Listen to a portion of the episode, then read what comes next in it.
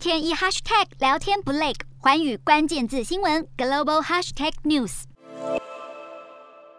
目前，大多数国家只有五岁以下儿童不符合接种资格。五号，欧盟药品管理局宣布，已经展开评估莫德纳疫苗是否可用于六个月到五岁的族群，备战秋季可能的疫情高峰。而四月底，莫德纳已经向美国食药局 FDA 申请紧急使用授权，针对六岁以下儿童。临床实验显示，尽管对 Omicron 病毒效力有限，但受试者都没有出现重症。此外，五号 FDA 也宣布，一剂式的胶生疫苗接种之后，频传罕见血栓并血小板低下症候群，通报率和死亡率偏高，因此限缩了娇生的紧急使用授权，只对十八岁以上美国民众，不适合打 mRNA 疫苗或是无法取得其他厂牌者来施打。此外，有美国科学家发表研究认为，疫情两年多以来，每个时期的住院跟死亡风险几乎相同，认为这推翻了先前 Omicron 传染力高但是比较不严重的假设。五号世卫组织指出，截至二零二一年底，全球因为新冠疫情而死亡的人数恐怕已有近一千五百万人。然而，美国疫情却又悄悄出现升温趋势。三号，《纽约时报》报道，又有新型的变种病毒正在全美快速扩散，是 Omicron 亚种 BA 二的亚种 BA 二点十二点一，在确诊病例的占比正在攀升。尽管四月才首次确认，几周之后就可能成为美国的流行株，传染速度比 BA 二更快，但还没有迹象显示症状会更严重。